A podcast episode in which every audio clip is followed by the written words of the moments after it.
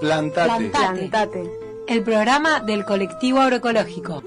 Alimentate. Plantate. Organizate. El programa del colectivo agroecológico. Dale, agroecologizate. Redes, Diversidad. Agricultura familiar. reciclaje, Soberanía alimentaria. Consumo organizado. Consumir es producir. Consumir es producir. Alimentos sanos, pueblo soberano.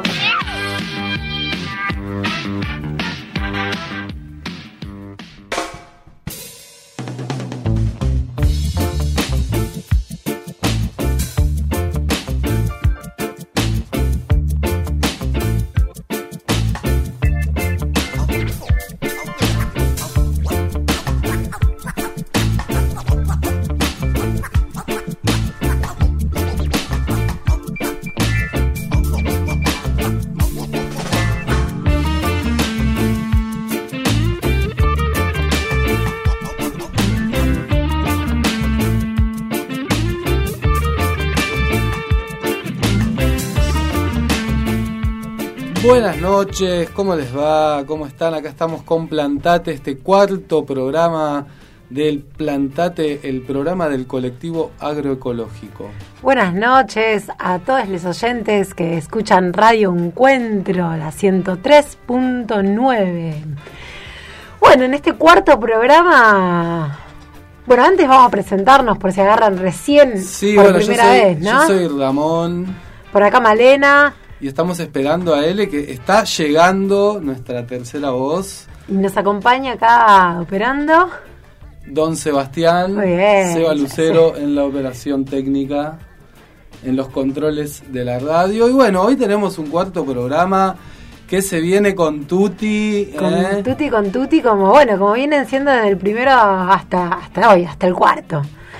Bueno, y hoy tenemos una entrevista en piso, esa, buenas, buenas, ahí ¿Quién se nos suma, se nos suma la L. Buenas noches. Ahí va. Bueno, hoy tenemos un cuarto programa en el que vamos a tener una entrevista en piso. Acá está la hinchada del otro lado. ¡Vamos! La hinchada agroecológica. eh, en el que vamos a estar eh, con la compañera Norma Quispe, eh, productor integrante del colectivo agroecológico, que va a estar hablando un poco de. ¡Ay, ahí está también la Norma! Ahí va, ya Sí, llegó. ya- ya llegó la invitada. Eh, va a estar hablando de, bueno, de la tra- del proceso de transición agroecológica, de su participación en el colectivo y de lo que dijimos en el último programa. Estamos en época de siembra, ¿no? Así que también va a estar hablando un poquito de, bueno, qué se puede sembrar, cómo, qué en almácigos, qué en siembra directa, su experiencia en su chacra y demás. Y después tenemos el recetario agroecológico, como siempre. ¿Quién es el invitada? Esta vez te vamos a hablar del repollo. Para, para comerlo crudo, cocido, fermentado, mil opciones tiene. Uy, qué bueno. Además tiene muchas opciones y tenemos ahí una invitada sorpresa para ese momento. Un llamadito. Eh, un llamadito ¿Un con la receta de siempre. Y pasar un chivito también porque ahí está ese periódico que anda girando por ahí, no sé si lo han visto, Ecos de la Comarca. Que hemos salido en la tapa ahí como eh, que Qué estamos nivel, esperando, señor. sí, con voz propia, eh, eh, El dice título. el título. Sí, sí. Así que bueno, ahí hay una notita sobre este programa y va vinculando al colectivo, así que agradecerle a los compañeros y compañeras de Codo de la Comarca que eligieron también no entrevistarnos y darle difusión al programa y a la radio también. Sí, además es un periódico que está muy lindo, que está replicando un montón de experiencias que están buenas de las cooperativas y del trabajo comunitario y lo pueden buscar por ahí, es gratis, así que fíjense, Chusmen anda por ahí dando vuelta en varios comercios y locales y nosotros ya lo pusimos en nuestra última entrega de Bolsón, así que si están escuchando la radio y han llevado el Bolsón, tienen ecos de la comarca para leer las notitas. Así que bueno, ese era el chivito un poco para, para que también sigamos tejiendo redes entre los medios. Me encantó, me encantó. Y bueno, como siempre también en nuestro plantate tenemos nuestra preguntita, ¿no? Que ya es como nuestra frutillita, podríamos decir, del programa.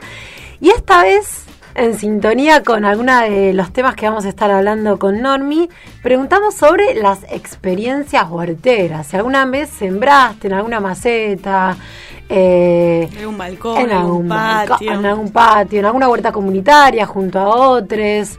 Eh, bueno, y la, idea es un poco eso, conocer las experiencias huerteras de la gente acá de la comarca que nos quiera compartir y compartir con, toda la audiencia de la radio. Sí, también nos podés escuchar por la red de enfoques y por la página de la radio Encuentro. Y también tenemos las líneas para oyente, podés mandarnos un mensaje al 2920 365830 y también nos podés buscar en las redes como ¿Cómo? Plantate-agroecología en Instagram y Plantate Agroecología en Facebook. Son muchas, muchas redes, muchas redes. Y también, si te, no puedes escucharnos ahora porque estás trabajando o haciendo muchas cosas, mañana al mediodía, después del informativo de Farco, retransmiten el programa acá por Radio Encuentro. Hay un montón de vías. Sí, si no nos buscas en las redes, está en Spotify y en otras este, plataformas también. Así que bueno. Avisar que eso, que en las redes de Instagram estamos publicando todas las recetas de las cuales hablamos, que eso no lo hemos comentado. Así que si no llegaron a notar, si les interesa, incluso hay recetas de chapa, que no hemos llegado a mencionar.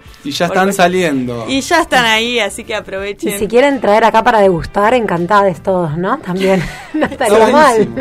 bueno, podemos irnos a escuchar entonces qué nos dijo la gente sobre la huerta y después tenemos un temita musical. ¿Hoy quién nos acompaña? Sí, hoy nos va a estar acompañando un dúo de mujeres brasileras, Ana Victoria, eh, y vamos a estar arrancando con un temita que se llama Partilear, pero bueno, primero vamos con, Unos audios. con los audios sobre las experiencias huerteras. Ahí va.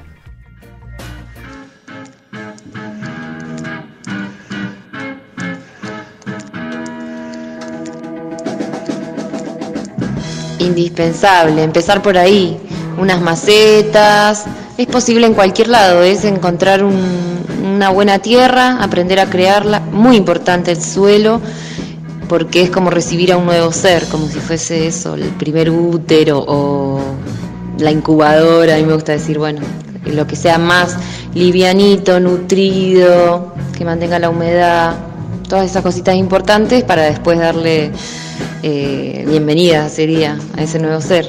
Empezar por una maceta, en el balcón, en la casita, donde haya un poco de luz y bueno, y a medida que vas avanzando cada ciclo, vas avanzando en cantidad de tierra y semillas. Así que animarse, que va por ahí. Solamente separación de residuos. Eh, mira, ahora eh, voy a ayudar a una amiga a hacer una huerta porque vive ella en un espacio donde lo puede hacer y ahí, bueno, voy a aprender pero donde yo vivo, que vivo de prestado, no tengo espacio para, generar una huerta, pero sí, banco.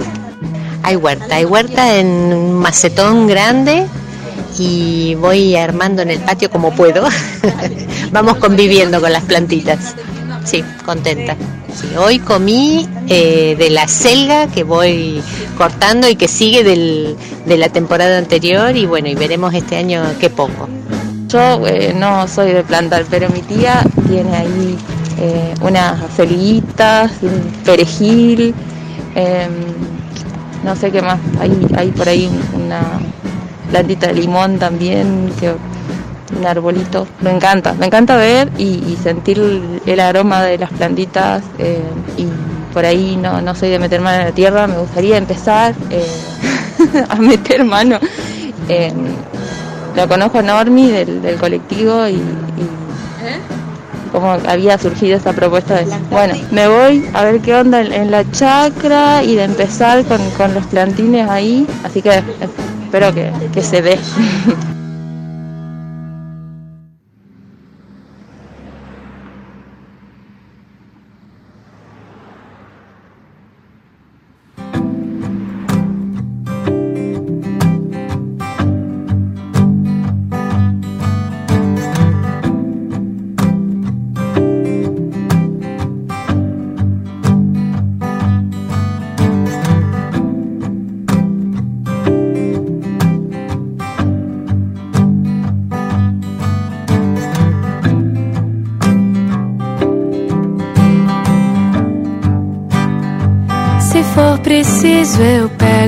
barco, eu remo por seis meses como peixe pra te ver. Então, pra inventar um mar grande bastante que me assuste, que eu desista de você. Se for preciso, eu crio alguma máquina mais rápida que a dúvida, mais súbita que a lágrima. Viajo a toda força e no instante de saudade e dor, eu chego pra dizer que eu vim te ver. Eu quero partilhar, eu quero partilhar a vida boa com você. Eu quero partilhar, eu quero partilhar a vida boa com você. Que amor tão grande tem que ser vivido a todo instante. A cada hora que eu tô longe é um desperdício. Eu só tenho 80 anos pela frente. Por favor, me dê uma chance de viver.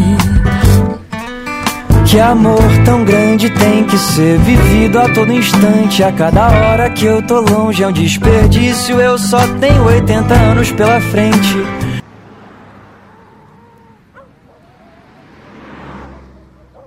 Por favor, me dá uma chance de viver. Eu quero partilhar, eu quero partilhar a vida boa com você.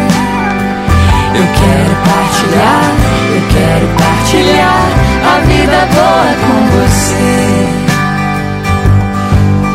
Que amor tão grande tem que ser vivido a todo instante. A cada hora que eu tô longe é um desperdício. Eu só tenho 80 anos pela frente. Por favor, me dê uma chance de viver. Que amor tão grande tem que ser vivido a todo instante. A cada hora que eu tô longe é um desperdício. Eu só tenho 80 anos pela frente. Por favor, me dá uma chance de viver.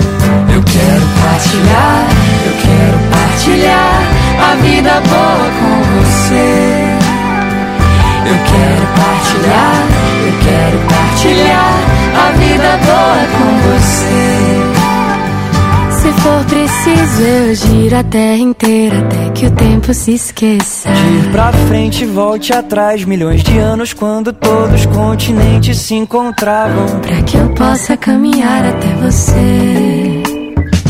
E eu sei, mulher, não se vive só de peixe. Nem se volta no passado, as minhas palavras valem pouco. E as juras não te dizem nada. Mas se existe alguém que pode resgatar sua fé no mundo, existe nós. O meu rumo, até o meu canto ficou mudo. E eu desconfio que esse mundo já não seja tudo aquilo. Mas não importa, a gente inventa a nossa vida. E a vida é boa com você. Eu quero partilhar, eu quero partilhar a vida boa com você. Eu quero partilhar, eu quero partilhar a vida boa com você.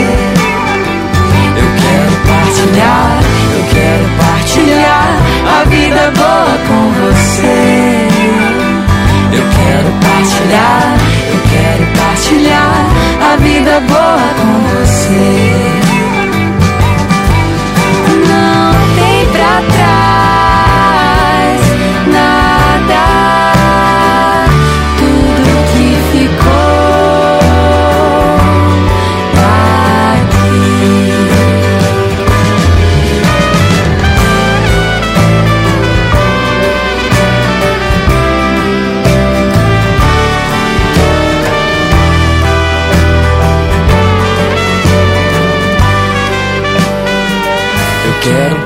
Partilhar, eu quero partilhar a vida boa com você. Eu quero partilhar, eu quero partilhar a vida boa com você. Eu quero partilhar, eu quero partilhar a vida boa com você. Eu quero partilhar,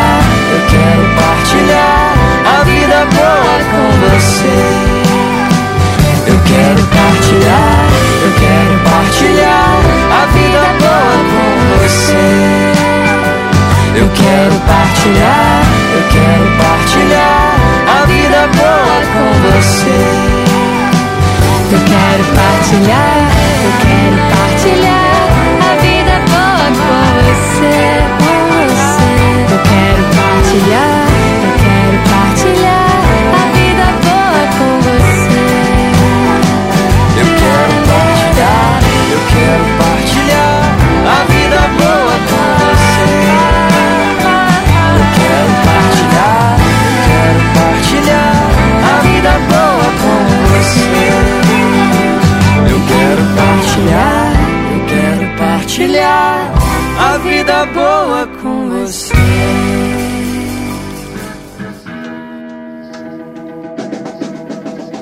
Mi experiencia en la huerta fue genial el año pasado.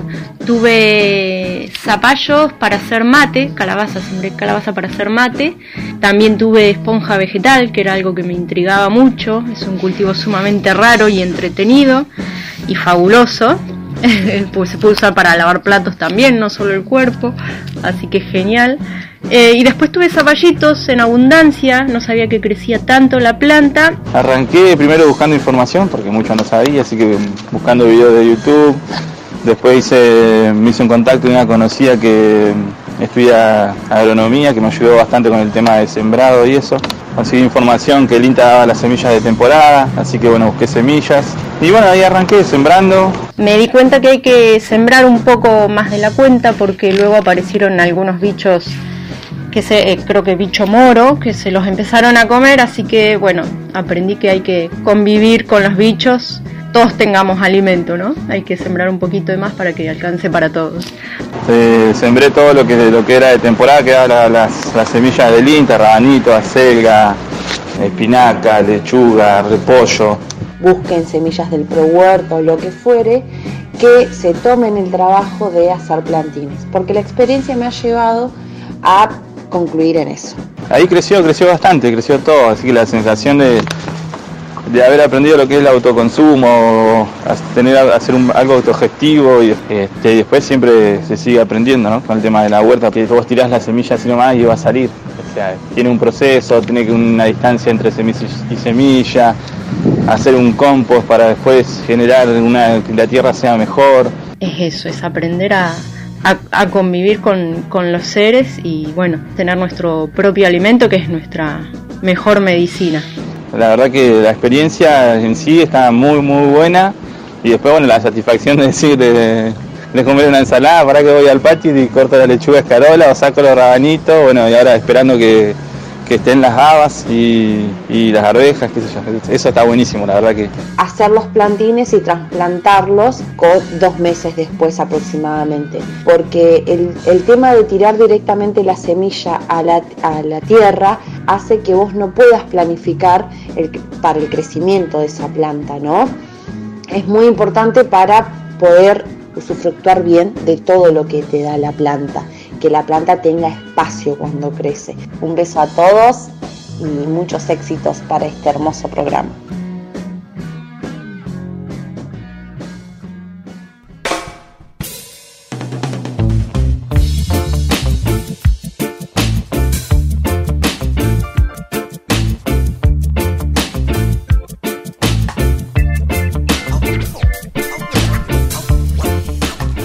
Seguimos aquí en Plantate, el programa del colectivo agroecológico, y ya estamos con Normi. Hola Normi, ¿cómo estás? Hola, ¿cómo andás? Muy bien, bueno, estamos en este segundo bloque de Plantate, y bueno, como comentábamos al inicio, estábamos escuchando algunos audios sobre experiencias huerteras, y la idea ahora es en esta entrevista con vos eh, poder también eh, conocer tu experiencia en la transición agroecológica y retomar un poquito estos audios. Pero antes que nada, para les oyentes, Normi, ¿cómo te presentarías vos?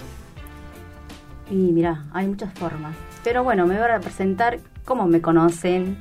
Yo soy Norma, eh, productora eh, de hace años, pero hace tres años que pertenezco al, colectivo agroecológico. Bueno, el colectivo agroecológico te ha abierto muchas puertas para poder vender tus productos eh, que antes quizás vos lo hacías sin conocer, eh, quizás hacías lo que estás haciendo ahora, pero eh, con miedo que, que vos no puedas vender tu producto al tener algunos detalles Y entonces eso hace el colectivo agroecológico que, la gente lo conozca, diga, bueno, sí, porque apuesto a esta fruta que tiene defectos que realmente sana, ¿no? Y hace tres años que estoy trabajando con el colectivo agroecológico y me siento cómoda, feliz de hacerlo.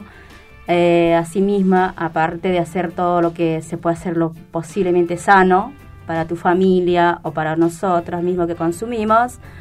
Y estoy muy feliz en eso. Y me siento plen- plenamente feliz. Y Qué muchas gracias. hermosa. Sí, Qué hermosa. Y, y nada, no sé. Bueno, ya has comentado, eh, una de las preguntas era eh, cómo era esta transición hacia la agroecología, ¿no? Pero un poco ya comentaste que, que la pertenencia al colectivo agroecológico te llevó a una, una apertura hacia la comercialización, ¿no? Hacia la visibilización también, ¿no? De, los cambios que, que estás llevando hacia dentro de la producción. Y ¿Cuál es el- cambio más grande, ¿no? Dentro de, de- de- de- de la producción que has hecho en estos tres años o algo así que digas, cambié y no me gust- no volvería para atrás, estructura de la chacra, o no sé. Eh, bueno, el cambio es eh, no solamente en el económico, ¿no? Sino eh, que sentirte motivada a hacer el producto, decir, wow, yo quiero hacer esto porque me encanta, o hacer una lechuga, un zapallo, lo que vos quieras. Eh, levantarte en la mañana, ir a ver lo que pusiste la semillita y te salga, te nació, y sentirte feliz que esa, esa planta está siendo bien sana, creciendo y que saber que le vas a consumir o ofrecerlo a tus clientes. Eso yo me levanto a la mañana y digo, bueno, voy a hacer esto, voy a hacer aquello, pero lo hago con amor. No solamente por decir, bueno, tengo que hacer esto para venderlo, para esto así. No, yo no pienso de esa manera. Pienso que el, el fruto tiene que venir y eso a mí me, me pone muy feliz en el, el campo, porque la- el campo, la tierra es eh, el amor, ¿no? De, podría decirlo, el amor de mi vida, el campo, la tierra donde vos vives, donde estás y puedas darte tu propio fruto que vos puedas consumirlo. Eso a mí, eh, la motivación es 100%. Qué lindo. Los Hermosa. O sea que es el eh, la vinculación con el consumidor, ¿no? Claro, en definitiva, que es lo que- exactamente. que, que el consumidor venga, te conozca y de dónde le estás comprando, qué vas a comer, decirte, wow, yo quiero esto, lo que produjo ella, o ellos mismos lo pueden producir en su quinta, como lo hacen algunos en su casa. Bueno, y Y- vamos a ello, sí. porque nos queda todavía otro audio más para, para escuchar sobre las experiencias de huerta y vamos a hablar sobre eso, ¿no? Más que nada, cómo, cómo producir ciertas cosas. Nos va a contar algún secreto, alguna forma de que, cómo salen las zanahorias, que hay personas que, que les tienen dificultades. Vamos a los audios. Tengo una huerta hermosa en un pedacito de verde que tengo en mi casa, que es muy poquito el que tengo, pero lo recontra aprovecho y tengo plantas, tengo flores de caléndulas, tengo brócoli, acelga, todo lo que sea de estación. Eh, sí, hemos hecho en el verano, ahí te- eh, hemos puesto unos tomates cherry. Vivimos en un departamento con poco patio, pero eh, en el invierno hacemos pozo y tiramos la verdura, lo- lo- los residuos orgánicos ahí para ir abonando el poco espacio que tenemos. Y sí, hemos hecho lechuguita, tomate cherry, cositas chiquitas. No, yo vivo en un departamento, no tengo patio, eh, me gustaría tener plantas, sí, pero por ahora nada. Yuyo, en la ventana. Tengo huerta, está un poco dejada, y, pero tengo, tenemos en realidad. Yo soy la que menos, pero tenemos, familiar. Yo creo que recuperarla. Tenemos unas acelgas ahí que son nuestras compañías del año, todo el año. Bueno, hay que acomodar y este y sembrar. Sí, viene la época, pero ni idea yo, ¿eh? Yo ayudo ahí y cocino los productos, pero la tierra poco es lo mío. Me encanta, me encanta cosechar, me encanta toda la parte final. La previa la hace Juan.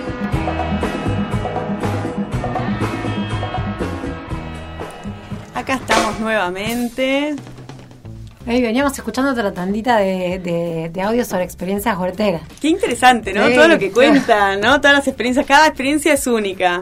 Algunos me de los recuerdos que, que me quedan de las primeras tanditas, ¿no? Compartían esto de que por ahí eh, sembraban todo lo que venía en la bolsita de las semillas eh, que trae el INTA, ¿no? La bolsita del INTA. Otros que han tenido buenas experiencias con algunas cosas y con otras no. Eh, esta idea de también sembrar eh, para todos los seres que habitan en la Tierra, no únicamente para el alimento del ser humano. Y algunos mencionaban algunos, algunos problemas concretos como el bicho moro. ¿Qué pasa con el bicho moro? Y yo creo que el bicho moro es el más eh, ruin bichito que hay que te puede comer los- las, las verduritas que vos pones. Porque le gusta todo al bicho moro. Pero bueno, hay que combatirle con cosas caseras. eh, puedes usar, mm, qué sé yo, jabón con aceititos, lo puedes echar, o un vinagre, un picante. Y fumigarlo, más que todo en las quintas, en, la- en su casa, en la huertita, porque son chiquitos, no, no es a gran escala, le puede combatir. Mientras que nosotros en el campo tenemos que tener a más eh, cosas para poder agregarlo, porque es a más gran, grande escala. Pero esos son los bichitos que más te, te arruinan la quinta, que es el bicho moro, el pulgón y la mosquita blanca. Sí, después los demás, eh, dejarlo que se coman un poco Compartir, y, compartir, compartir. y listo. Hablando también de bichitos y, y- y tengo la fortuna de conocer tu chakra. Eh, fui el año pasado, sé que te mudaste este, de predio, así que no fui todavía el nuevo. Pero eh, tu, tu chakra, si tengo que decir algo, se caracteriza por la abundancia de flores, bellísimas, muchas, este, mucha aromática, muchas flores, y eh, muchas plantas eh, como zapallo, cayote, pepino, em, sandía, melón. Y ahí también la vaquita de los melones, ¿no? Sí, hay las vaquitas de los melones, pero esas solamente te comen algunas hojas y nada más que te hacen unos agujeritos, nada, mientras no se te comen el, el, el frutito, está todo bien. No molesta. No molestan. Se comerán las hojitas un poco, te dejarán todas agujeritas y todo eso, pero mientras no se te comen el frutito, está todo bien, no le pasa nada. Yo me quedé enorme con ganas eh, de preguntarte algo en relación a lo primero que compartías, ¿no? Esto de, bueno, que hace tres años sos parte del colectivo eh, y a mí me interesa saber cómo es que llegaste a acercarte a la agroecología, si ya venías produciendo agroecológico o si no y te interesaba, o sea, cómo fue que te contagiaste de estas ganas de sumarte a esta movida de, bueno, de, la agroecología y de la importancia que implica esta forma de vida también que llamamos, ¿no? Acá de, de producir, pero también de consumir, porque si no está la pata consumidora que elige lo agroecológico, ahí hay como un bache. ¿Cómo fue ese querer acercarte? ¿Qué te motivó a acercarte a lo agroecológico? Bueno, eh, mi historia es, llegué en el 91 acá en la zona, eh, trabajaba como eh, individual, ¿no? Pero, al, viste, por ahí hacías agroecológico, pero sin darte cuenta, como siempre hacían echando los venenos y todo. Pero bueno, en mi caso era, eh, también tiene que ver mucho el bolsillo y comprar los remedios para tirarlos a los cosas y que no tenés dinero, no lo compras y entonces terminas haciendo manual. Y sería como agroecológico como hacemos ahora. Y bueno, esto pasó hace tres años, eh, trabajé con otros grupos y todo, pero dijo, me pareció interesante el colectivo agroecológico.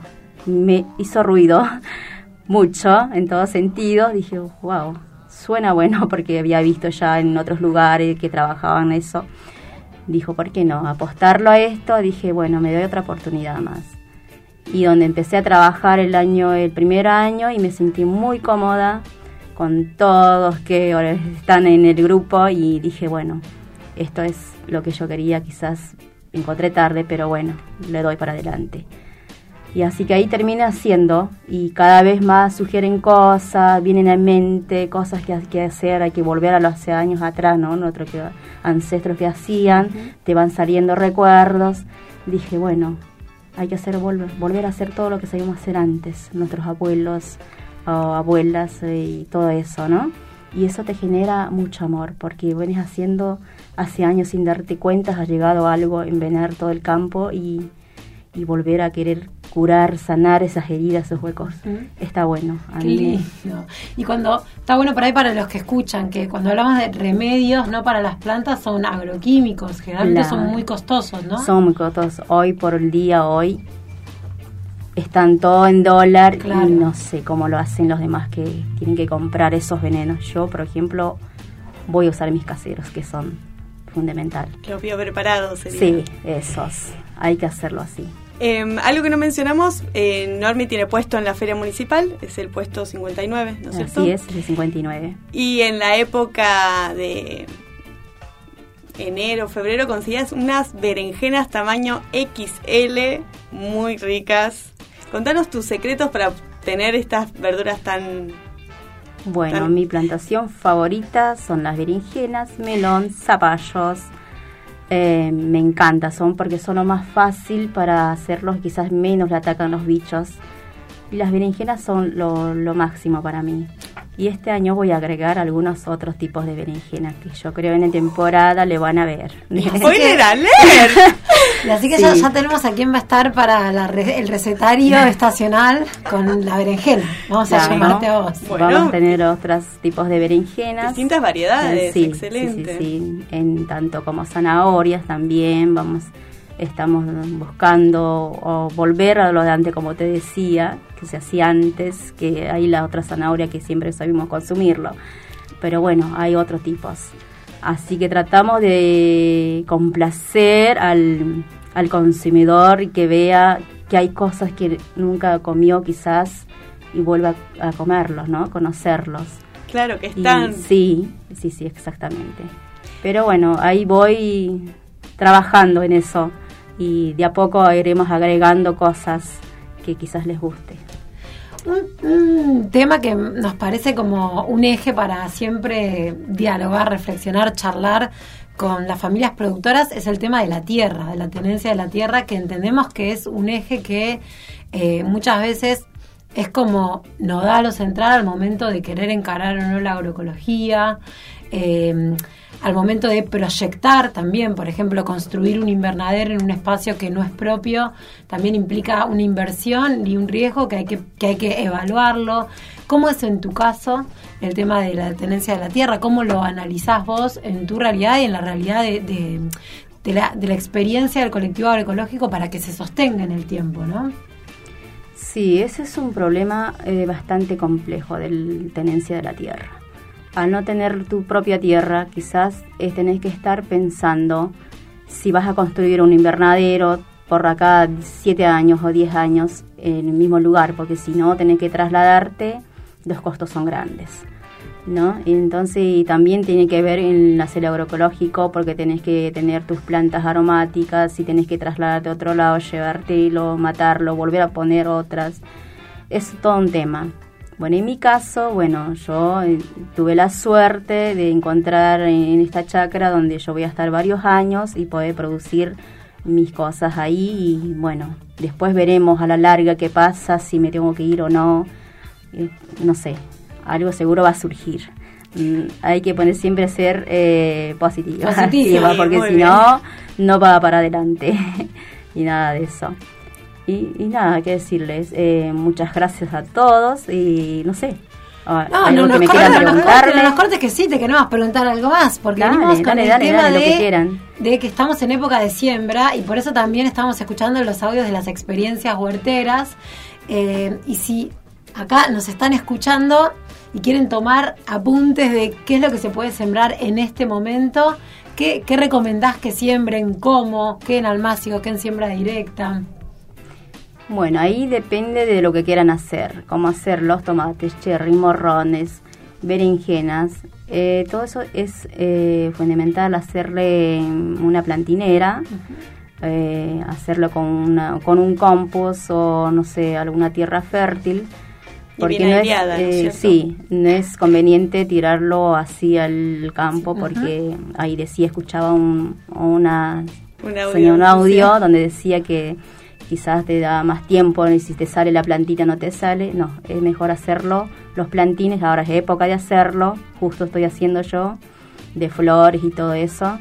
Hacerlo siempre en plantín. Pero cuando es- la semilla es chiquitita, ¿no es cierto? Sí, exacto, cuando es chiquitita.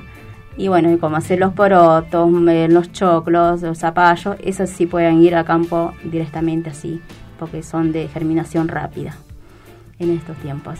Bueno, ahora estamos de hacer de todo tipo de, de hoja, de lo que vos quieras, porque estamos en temporada.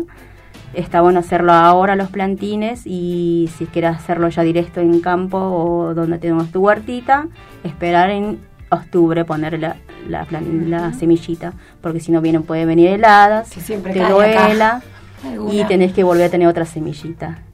Pero bueno, si tenés una huertita en tu casa y te dan eh, algún productito, hacerlo, dejarlo una planta para una semilla para que vos puedas tener tu propia semilla. Es algo que yo lo hago. Elemental. Elemental, porque si no, si ponele que yo voy, pongo una semilla hoy en el campo y me viene helada, mela, entonces yo tengo una semilla reservada que vuelva a poder plantarlo, porque si no tengo que comprarla o buscar que me la dé la otra semilla, ya es medio complicado. Tema para profundizar Un resguardo, en sí. programa, el tema sí, de la sí. conserva de semillas, ¿no? Dos- Cómo conservar ahí. Sí, sí, dos cosas mencionó que, que, que vale la pena recalcar. Una sí es la autoproducción de semillas, ¿no? Y porque justamente las semillas que se producen acá ya, ya están como adaptadas al clima. Exacto. Y después cuando hablamos de la tierra, de la importancia de tener el suelo rico, ¿no? Este, eh, por eso la importancia de permanecer en una chacra cuando se hace agroecología, porque el suelo no está muerto, el suelo es, es vivo, tiene muchísimos microorganismos, ¿no es cierto? Y si uno tiene que, que mudarse continuamente, no puede darles de comer continuamente esos organismos, tiene que generar nuevos, es Sí, tampoco no sabes con qué tierra te vas a encontrar, con qué suelo y esas cosas suceden. Mientras si vos ya estás años y sabes que tu campo está nutrida, tu tierra sirve para poner o hacer un traslado de que sé dónde pusiste tomate, no lo puedes hacer, lo puedes hacer en otro lugar, pero sabes que esa tierra está buena y lo haces con tranquilidad. Mientras si te cambias, no sabes dónde vas a poner esto porque no sabes qué tipo de suelo es. Esas surgen esas cosas. Está bueno ver las, las complejidades a veces de no poder mantenerse en una misma tierra y los beneficios de sí poder eh, hacerlo. Pero no importa, acá con la onda positiva decimos, aunque puedas o no puedas, aunque tengas un pedazo de tierra o tengas una maceta, algo siempre podés sembrar y plantarte y, y poder alimentarte con algo de eh, algo propio, ¿no? Como está bueno fomentar eso también, ¿no? Bueno, no importa si si tenemos o no un espacio de tierra, bueno, en una maceta podés también, eh, y es un poco la idea también, ¿no? De, de hecho, las experiencias que estaban compartiendo acá, muchos hablaban de esto, ¿no? muchas bueno, de balcón, muchas de de maceta. balcón, en terraza. eh, yo tengo recuerdo de huertas comunitarias cuando también vivía en un departamentito interno, sin nada, y trabajar en conjunto con otros en un espacio de tierra comunitario. Digo, es un poco la idea del colectivo y del programa también, ¿no? Como difundir el que uno puede producir, aunque sea para el autoconsumo, sus propios alimentos. Y para conocer la experiencia, ¿no? Conocer cuánto dura el ciclo de una planta. Este, me acuerdo cuando entregamos eh, los, los plantines de frutilla eh, con los bolsones Pachamama en octubre del año pasado.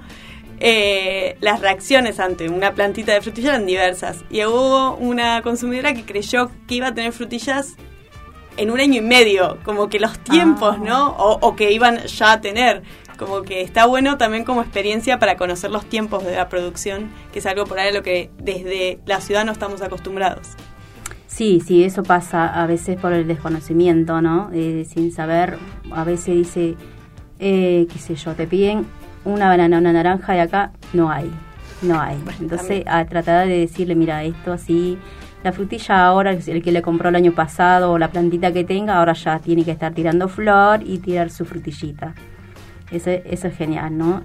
Yo, por ejemplo, este año quiero hacer algunas frutillitas, voy a hacer algunas, pero bueno, y más que todo la planta necesita, porque es un ser viviente también, ¿no? Tiene sentimientos para mí, porque yo voy al campo a la mañana, me agrada verlo cuando las flores se están abriendo, porque a la noche se cierran, a la mañana se abren las flores. Y me gusta verlos ahí, o qué sé yo, hablarlos, cantarles un rato, porque les gusta eso. No sé, yo veo de esa parte que les gusta que vos les hables, los cantes a las plantas. Algo que yo he vivido y visto en otros lugares que los hacen. Digo, bueno, hay que hacer la prueba, ¿por qué no? Si tengo que cantarlo, las canto. Y Claro. Bueno, es una cosa. Hermoso. Hermoso, Sí. vamos a cantarle a las plantas. Bueno, no, no tengo idea ahora porque ay, este no tiene batería por acá. Vamos a ver. Nos sacaron el reloj que hay acá. Pero bueno, estamos, como podemos decir, en hora de cerrar este segundo bloque para poder pasar luego al recetario agroecológico. Normi, muchísimas, gracias. No, por favor, gracias a ustedes por invitarme y no sé, espero que les haya servido de lo que dije algo. Y bueno, Todo sirvió, todo. Algo que no mencionamos es que las zanahorias que mencionabas eran las violetas.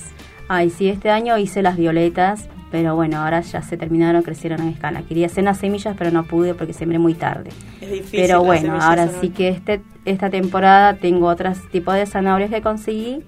Eh, voy a ponerlas ahora ya en este... Ahora ya las voy a sembrar estas semanas para que puedan tirar semillas para el año siguiente, porque si no, así tenés tu propia semilla. Buenísimo. Son costosas, pero bueno, hay que hacerlo. Y algo que, que tampoco mencionamos y que estábamos charlando antes de, de arrancar con este bloque era el tema de los repollos también, ¿o no? Que va a ser ahora... Es el tema de la siguiente sección. Sí, mira, los repollos son increíbles. Puedes tenerlo en todo el año redondo. Los repollos son muy rústicos y aparte de tener tantas propiedades, los puedes hacer. Hay un montón de familias de repollos que no los conocemos todavía. Bueno, eso sería lindo integrarlo a, a nuestro A alimento, dieta. ¿no? Para toda la familia también. Así que bueno, si quieres entrarte, googlearlo y saber qué tipos de repollos hay, hay un montón. Te puedes quedar, wow, no sé. Wow. Y lo lindo del repollo es que en esta en esta zona se puede producir todo el año, que no pasa con muchas con otras Eh, muchas hortalizas. No, no, no. Se puede producir en- todo el año el repollo. De todo tipo de repollo ahí. Y bueno, genial. Con esta, con Nos este vamos cerrando el repollo. repollo, que lo vamos a retomar después. Te agradecemos nuevamente, Normi. Y bueno, nos vamos a otro temita musical. Nos vamos con el temita Trevo. É trevo de quatro folhas, é manhã de domingo à toa. Conversa rara e boa, pedaço de sonho que faz meu querer acordar pra vida. Ai, ai, ai. Tu que tem esse abraço, casa, se decide bater asa, me leva contigo pra passear. Eu juro, afeto e paz não vão te faltar. Ai, ai, ai. Ah, eu só quero o leve da vida pra te levar. E o tempo parar. É a sorte de levar a hora pra passear. Pra cá e pra lá, pra lá e pra cá. Quando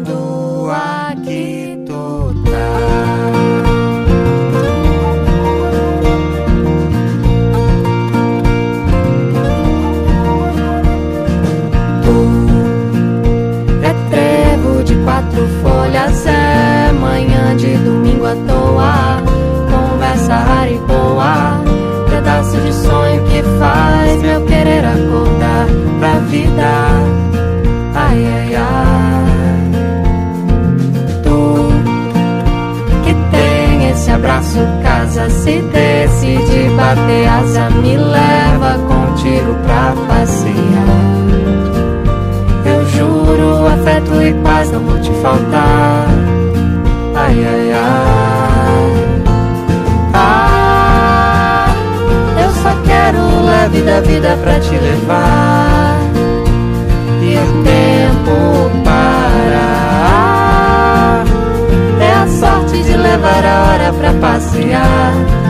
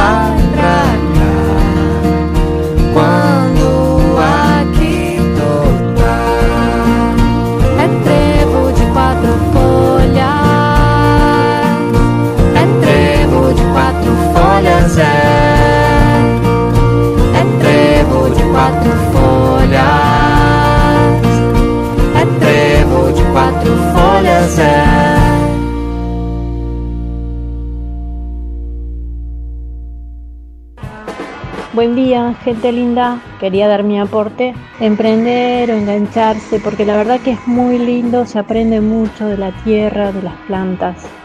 Bueno, yo cuando vivía en La Plata en un departamento y quería plantar algo en la ventana, ni siquiera en el balcón, fue un desastre, no me salió nada. Pero bueno, acá en Vietma que tenemos patio, eh, sí hemos probado plantar eh, de todo, con algunas cosas mejor, otras peor. Sobre todo la estrella siempre es el tomate que sale súper lindo. El morrón siempre es un fiasco, nunca nos salió nada. Y la zanahoria tampoco nos sale. Un lavadero en el departamento donde da mucho el sol. Aproveché ese pequeño espacio. Quise empezar a hacer mis propias plantitas con algunas macetas recicladas, envases vacíos, plantitas de tomates cherry, de ajíes picantes, de hice limo- limoneros varios. Eh, creo que llegué a tener mandarinas. Eh, la verdad que hermoso. Yo estaba muy contenta porque uno ve crecer la semilla desde su granito, digamos, y- y transformarse en esa planta y en esa a, medida que va creciendo es muy lindo. Es muy lindo la verdad que es lindo para, para los niños eh, irlos eh, metiendo en este tema o la gente que por ahí las familias necesitan tienen un pedazo de patio y necesitan. En un pedacito de la parte de enfrente que da la calle, sembré en dos bancales de dos metros aproximadamente lechuga, tomate, aromáticas como orégano, menta, zapallo, repollo, berenjena. Después estuve comiendo toda la primavera de la huerta y hasta el verano también.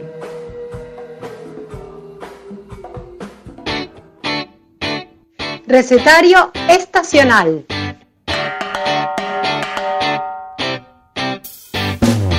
Propiedades de las frutas y las verduras. Conservas, fermentados y preparados sencillos. Anímate a crear en la cocina con lo que la tierra te da en cada estación. Comidas saludables con productos locales. Comida por estación da el mejor sabor. La vida me enseñó a ser un buen guerrero, a defender mis ideas y pensamientos. Me enseñó a comer con cuchara, a compartir la comida con la persona amada.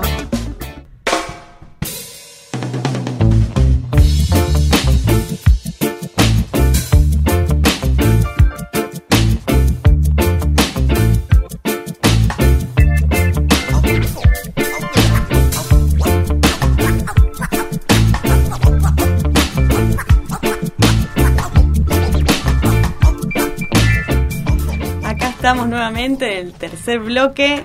Qué hermoso es escuchar la artística, me divierte cada vez.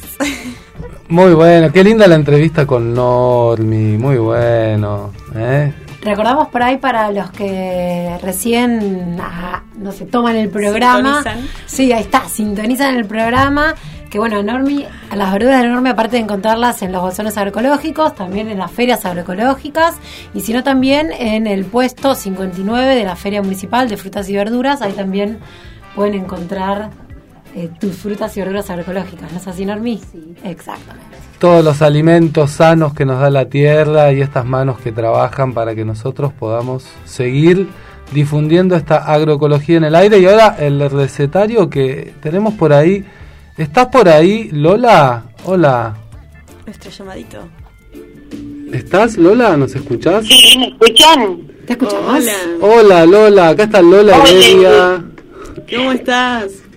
Bien, ¿ustedes? Bien, bien. Ya estuvimos hablando con Normi sobre el repollo.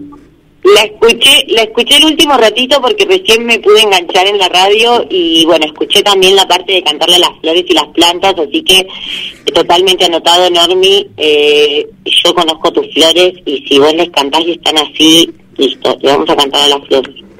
La parte más, más importante escuchaste, Lola. Bueno, y hoy vamos a hablar del repollo, que como dijimos se produce todo el año, entonces es una verdura en la que no la puedes, puedes no extrañarla, ¿no? Como que la puedes tener presente, es estacional anual, digamos. Y tiene la particularidad también de que se puede co- comer de distintas formas, ¿no? Bueno, a mí el repollo me encanta, me parece que es como de las eh, verduras que son hiper, hiper, hiper saludables, que le dan muy- cos- cosas muy buenas al cuerpo. Entonces, poder incorporarla durante todo el año, porque además eso la tierra no- eh, nos la pone disponible, eh, también está bueno variar en las formas, ¿no? Pensar que el repollo se puede comer crudo, pero también lo podemos cocinar o lo podemos fermentar. Entonces ahí tenemos procesos distintos y estamos comiendo la misma verdura y vamos a sacar sabores distintos, vamos a poder preparar cosas muy variadas y bueno, estamos trabajando sobre un solo cultivo que es el repollo. Bien, ya tiraste tres formas: crudo, cocido, fermentado. Sí. Bien, contate la primera: crudo, ¿cómo la harías vos o cómo la consumís vos? Bueno, yo ahora sí estoy haciendo una ensalada como que en realidad creo que fue Tere, una amiga, mi compa de casa que, que, que viene de ella, que es muy sencilla, es cortar el repollo finito, crudo, y lo que se hace es poner una sartén aceite de oliva y bastante ajo eh, picado chiquito. Entonces también ahí tenés dos ingredientes que son como muy buenos para el sistema inmunológico, para las defensas, reforzar todo eso. Bastante ajo, lo salteas un poquito eh, con el fuego medio bajito y eh, después lo tirás encima del repollo. O sea que ahí como que el aceite que queda en, el- en la sartén eh, se aprovecha para condimentar el repollo. Con eso ya está riquísimo, van a ver. Pero si le pueden agregar también nueces, que siempre queda rico tostarlas un poquito, o pasas de uva, por ejemplo. Perejil también le puede quedar bien. eh, y bueno, yo siempre le pongo ralladura de limón y un poquitito de limón. Acheto también puede ser algo si les gusta más ácido. Pero bueno, ahí hay una ensalada que si le ponemos encima pasas y nueces, tenemos repollo, tenemos ajo y es, estás como, es buenísima. ¿Y cuál es tu repollo preferido en ensalada así crudo? ¿El blanco? ¿El colorado? En realidad eh, me llega más el blanco, entonces, este, pero por ejemplo el chucrut a mí me gusta hacerlo rosado. Eh, me gusta combinar de los dos, del violeta y del blanco, que el chucrut normalmente lo hacen blanco en general, o bueno, no he probado chucrut violeta, pero también sé que lo hacen. Entonces, por ejemplo, ahí para hablar del fermentado yo lo hago muy a lo hippie, la verdad es que hay como proporciones, creo que es una sal, no sé, al 2%, lo pueden googlear o sí. Pueden llamar a, a- a otros compes que sepan mejor de, de fermentados, pero bueno, yo en verdad corto el repollo también como chiquito y lo amaso, le tiro sal, sal de Himalaya uso, y lo amaso un poco hasta que larga jugo, hasta que se pone un poco jugoso. Y bueno, lo pones en un frasco eh, bien presionado, o sea, bien como el líquido tiene que estar, como todo el repollo bajo líquido, entonces por ahí le puedes poner unas hojitas de repollo a- arriba del todo, tal vez unas piedritas o buscar la manera de hacer que eso quede bien apretado y bajo el agua que es la sal, ¿no? que es la misma agua que desprende el repollo. Y bueno, eso lo tenés que abrir todos los días un poquito. eh, y bueno, la verdad es que yo supongo que el repollo se, va, no sé si las condiciones se tienen que dejar oscuras o no. Ya les digo, yo los he hecho medio dejándolo arriba en el mueble y me ha salido bien, pero bueno, capaz que hay que ver si se fermenta en oscuridad. Pero más o menos a los 15 días, capaz que ya está listo, lo puedes ir probando. Y una vez que ya está listo, lo guardas en la heladera, que con eso detenés el proceso de fermentación. Eh, ahí lo podés conservar y es importante que esté siempre como mm, sumergido, porque si no empiezan a salir honguitos que en todo también si salen se pueden sacar de arriba y podés comer el repollo. Y eso es un alimento muy probiótico, que bueno, eso significa que tiene como muchos pequeños microorganismos de vida que los incorporamos a nuestro cuerpo y al intestino y eso nos ayuda mucho en la digestión. Es como la famosa flora intestinal.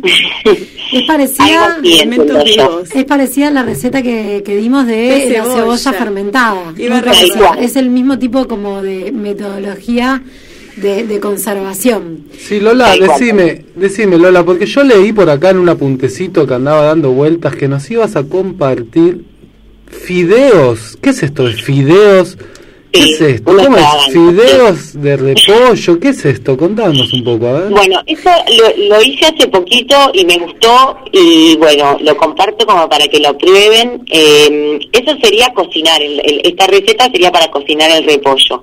Entonces, cortás el repollo en tiritas, Sí. eh, que esos serían los fideos, ¿no? Lo que representarían los fideos. Pones bastante aceite de oliva, porque está piola comer aceite de oliva, en una sartén y pones la cantidad de repollo que quieras.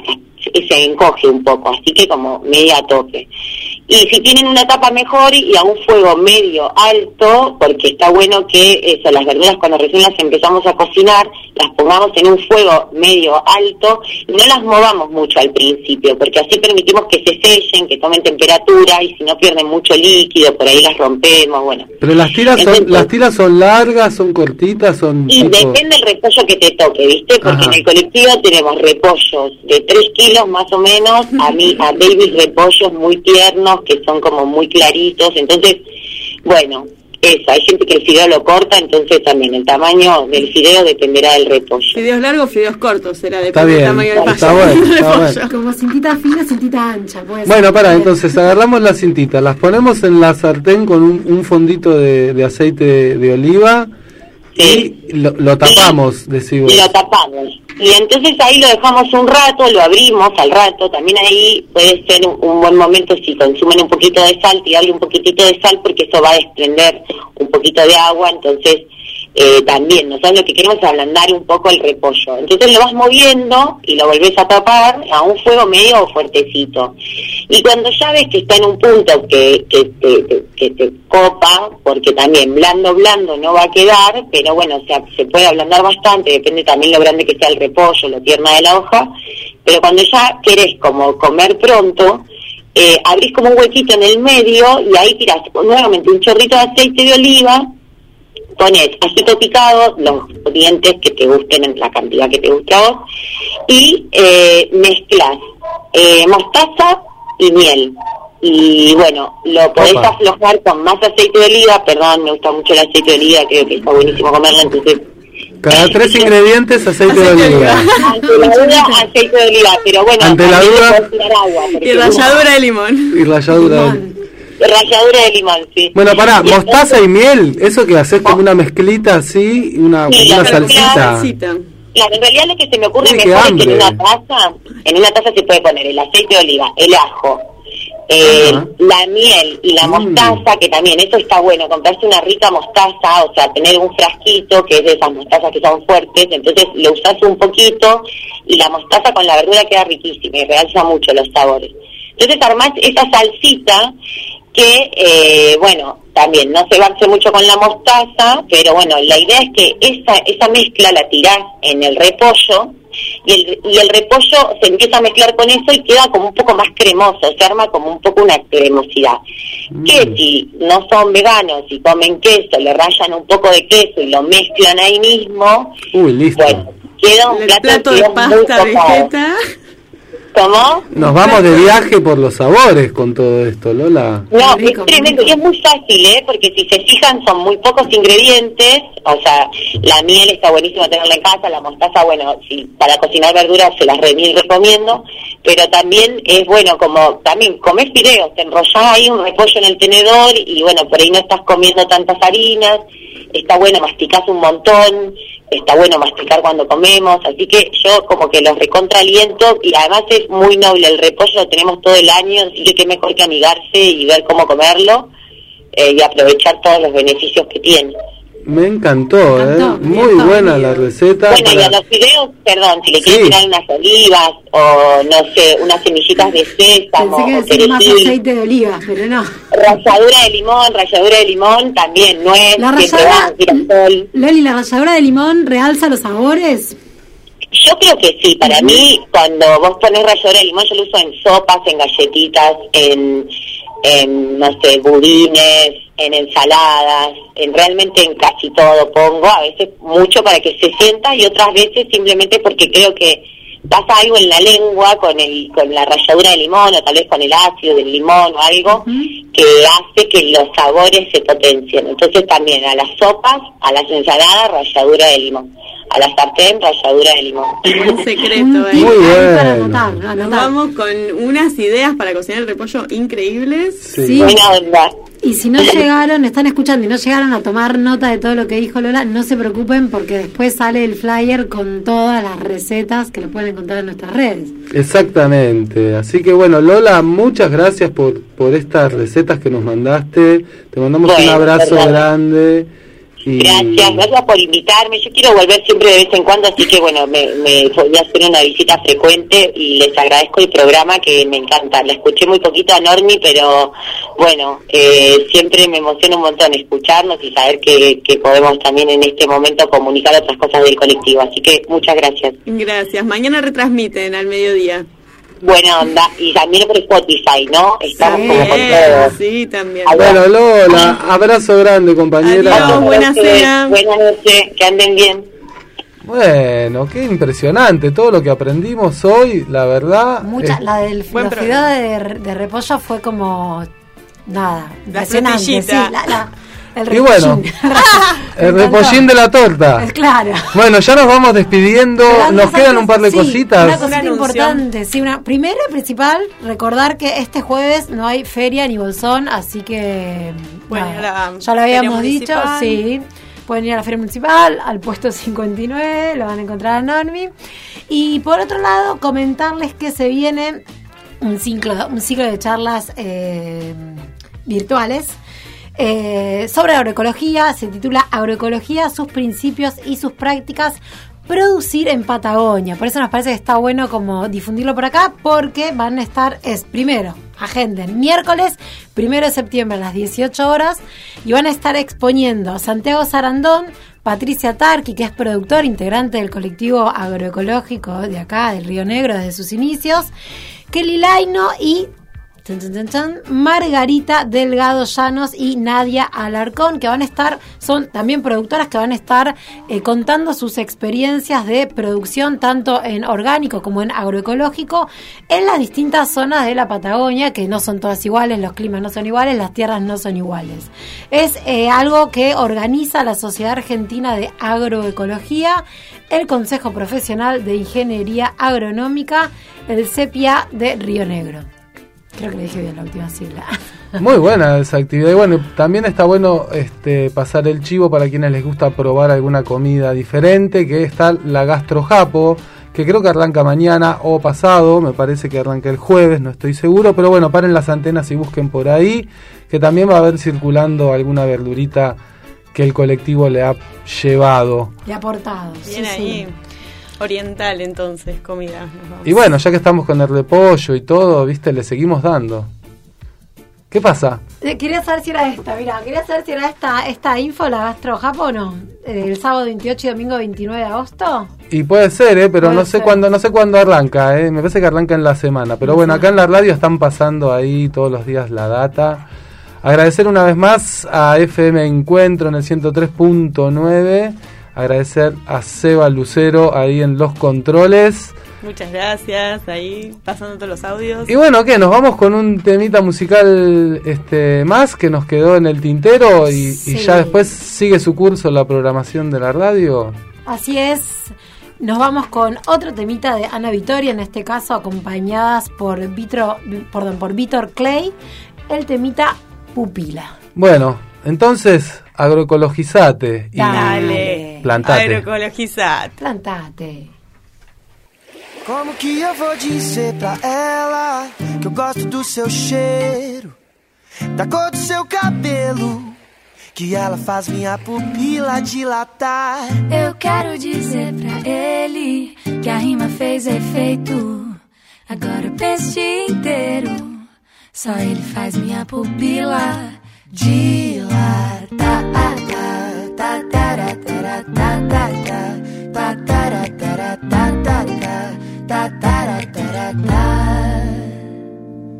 Sabe, depois que eu te conheci, ficou difícil de viver. Eu fico aqui imaginando coisas com você. Viu? O nosso som é parecido. Será que isso é obra do destino? Pensando bem, contigo até combino. Como que eu vou dizer pra ela gosto do seu cheiro, da cor do seu cabelo, que ela faz minha pupila dilatar. Eu quero dizer pra ele que a rima fez efeito. E agora o texto inteiro, só ele faz minha pupila dilatar.